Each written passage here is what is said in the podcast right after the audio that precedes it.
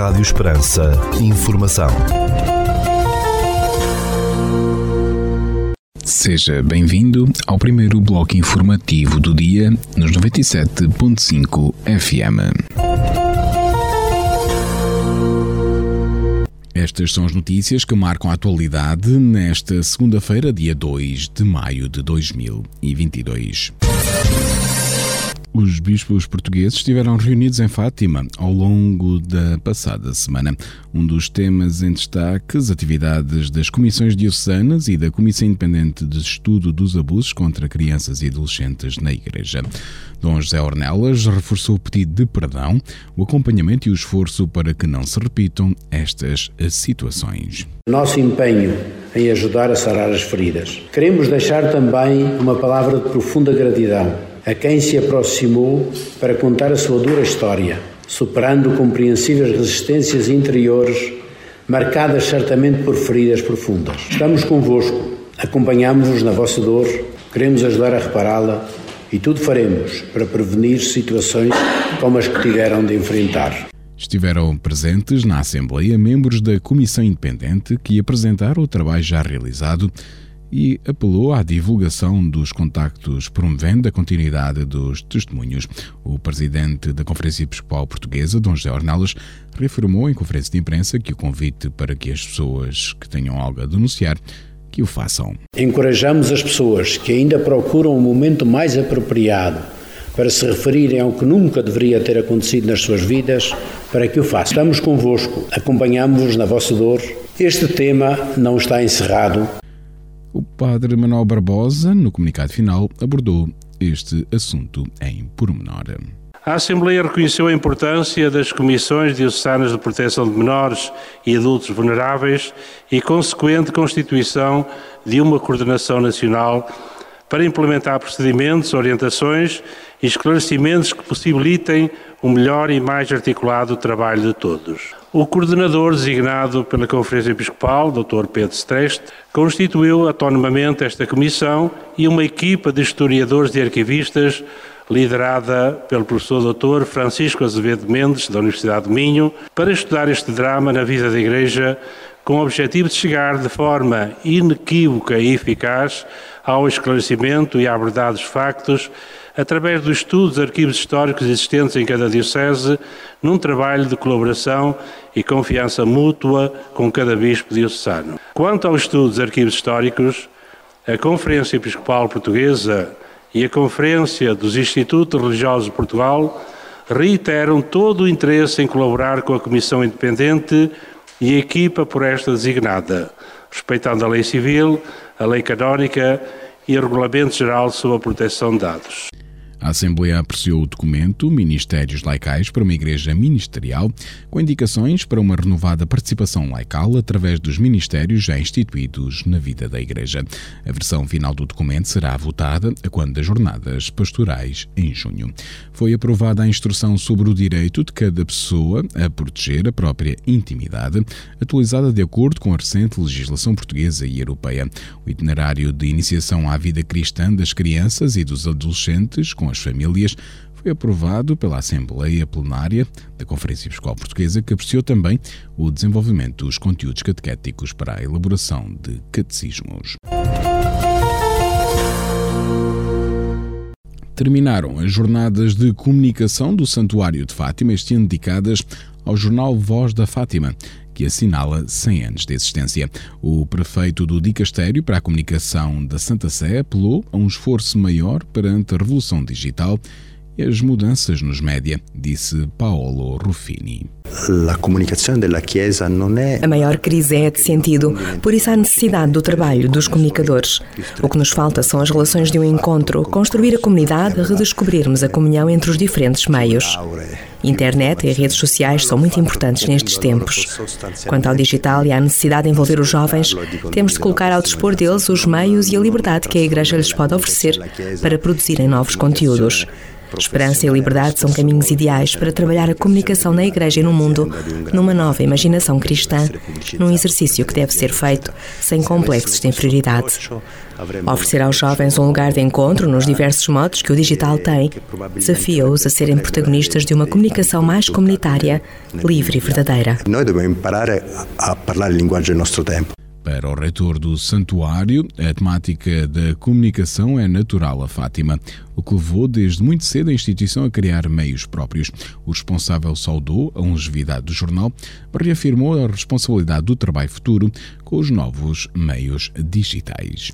Celebrar um centenário responsabiliza também. Porquê? Porque se nós temos na Voz da Fátima um ponto de observação especialmente importante que nos ajuda a refazer toda esta história, diz-nos também que nós temos de procurar continuar a ser fiéis a essa mesma missão eh, que foi cumprida desta forma e temos de perceber hoje de que modo é que nós continuamos a poder continuar a levar esta leitura da Igreja e do mundo a partir de Fátima com os meios de que hoje dispomos. Para o padre Carlos Cabecinhas, o modo de comunicar deve ser diferente. Este é um desafio para toda a comunicação da Igreja. Fátima continua a ter, a meu ver, eh, muitas capacidades de comunicação, continua a ser assunto que se pode comunicar e tema que se pode comunicar.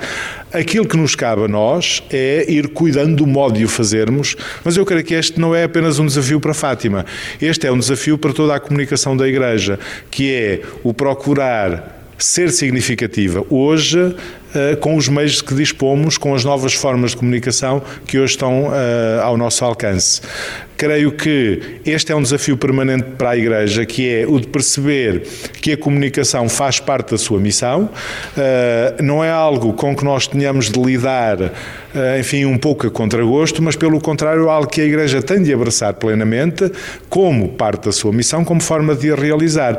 Nunca se acomodando, porque a comunicação é sempre algo vivo e por isso está sempre em mudança. Na conclusão da terceira jornada de comunicação do Santuário, intitulada O Mundo Visto de Fátima, o Bispo Leiria Fátima disse que a comunicação da Igreja tem o desafio de responder a um mundo que muda com a sua mensagem própria. Hoje vivemos num tempo particularmente desafiador porque tudo está a mudar na história, referiu Dom José Ornelas. O responsável destacou o desafio que representa falar de uma Fátima que fala ao mundo. Notícias da região. A feira de maio, na cidade de Moura, regressa este ano nos moldes tradicionais, após ter sido cancelada em 2020 e decorrida em formato digital em 2021, devido à pandemia de Covid-19. Segundo a Câmara de Moura, a promotora, a feira vai decorrer entre os dias 12 e 15 de maio no Parque Municipal de Feiras e Exposições da cidade e tem como convidados os municípios de Campo Maior e Ourique. O certame vai contar com uma oferta bastante variada de atividades, como espetáculos musicais, feira tradicional, tasquinhas, espaço ludoteca e sessões de cozinha. Da banda sonora da feira destacam-se os espetáculos do grupo Sons do Lago, dia 12, a Música dos Nossos, dia 13, Bárbara Bandeira, dia 14 e dos grupos de Moda em Moda e 300 and Friends, dia 15 de maio. Ficamos agora com a atualização da informação a partir da sala de situação do Comando Territorial de Évora da Guarda Nacional Republicana. Bom dia, senhores ouvintes. Fala-vos o Sargento-Chefe Manuel Seabra da Sala de Situação do Comando Territorial de Évora da Guarda Nacional Republicana para vos informar acerca da atividade operacional desenvolvida no período de 29 de abril a 1 de maio de 2022. Na área de responsabilidade deste comando ocorreram 12 acidentes de viação, sendo 5 despistes, 4 colisões e 3 atropelamentos, dos quais resultaram 3 feridos leves e danos materiais. Registámos ainda dois incêndios agrícolas nas localidades de Arguengos de Monsaraz e Vimieiro, Conselho de Arraiolos, tendo ardido no total cerca de 1.700 metros quadrados de pasto. No âmbito da criminalidade foram registadas 34 ocorrências, sendo 16 crimes contra o património, 7 crimes contra a vida em sociedade, 6 crimes contra as pessoas, 3 crimes previstos em legislação avulsa, um crime de maus tratos a animais de companhia e um crime contra o Estado. Foram ainda efetuadas 10 detenções, 9 em flagrante delito e uma fora de flagrante delito, sendo 6 pelo crime de condução sob o efeito do álcool, 2 pelo crime de condução sem habilitação legal, uma pelo crime de desobediência e uma em cumprimento de mandado de detenção pelo crime de violência doméstica. No âmbito a ordem nacional, registramos 266 infrações à legislação rodoviária e uma à legislação policial. Damos continuidade às operações Escola Segura Ano Letivo 2021-2022, Oeico 2021-2022, Resina 2022, Floresta Segura, Fuel 2022, Desconfinar Mais, Peregrinação Segura 2022 e Operação PNF Viajar Sem Pressa. Por hoje é tudo. A sala de situação do Comando Territorial de Évora, estante efetivo desta unidade, deseja a todos os nossos ouvintes o resto de um bom dia e uma excelente semana de trabalho. Ficamos agora com a efeméride do dia.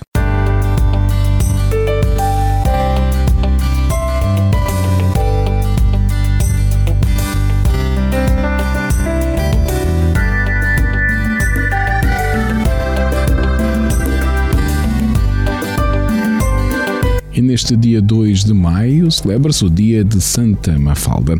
Dona Mafalda Sanches de Portugal foi uma infanta conhecida pela sua beleza e graça, que chegou a ser rainha de Castelo aos 12 anos, após o casamento não consumado e dissolvido um ano depois com o rei Henrique I de Castela. Era filha do rei Dom Sancho I de Portugal e de Dulce de Aragão. Com a morte de Dom Sancho I instaurou-se a divisão do reino. Santa Mafalda abriu mão da herança, distribuindo a pequena porção de dinheiro que obteve pelos pobres e mosteiros mosteiros. Juntou-se à ordem cisterciense no mosteiro de Aroca, dedicando a sua vida ao culto religioso e ao auxílio dos mais necessitados. Santa Mafalda morreu em Rio Tinto no dia 1 de maio de 1256. Reza a lenda que, perante a discórdia popular quanto ao local do enterro de Santa Mafalda, se decidiu colocar o seu caixão na mula que ela usava para viajar para se descobrir o devido lugar do enterro. A mula dirigiu-se para o mosteiro de Aroca, onde morreria no altar de São Pedro.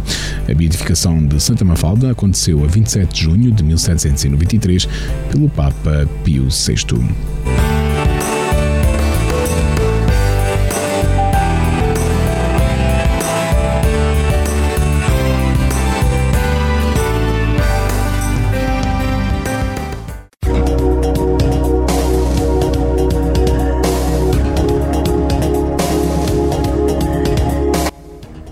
Segundo o Instituto Português do Mar e da Atmosfera, para esta segunda-feira, dia 2 de maio, no Conselho de Portel, temos chuva e aguaceiros com 52% de probabilidade de precipitação, 21 graus de máxima, 10 de mínima e o vento sopra moderado de noroeste.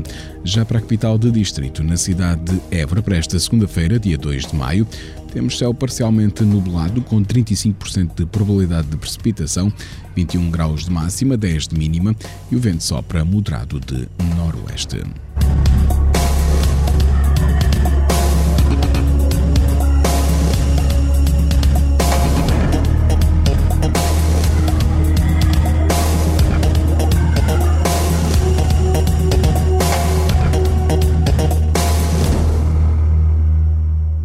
Este bloco informativo fica por aqui. Mais informação nos 97.5 FM às 18 horas. Boa tarde. Rádio Esperança. Informação.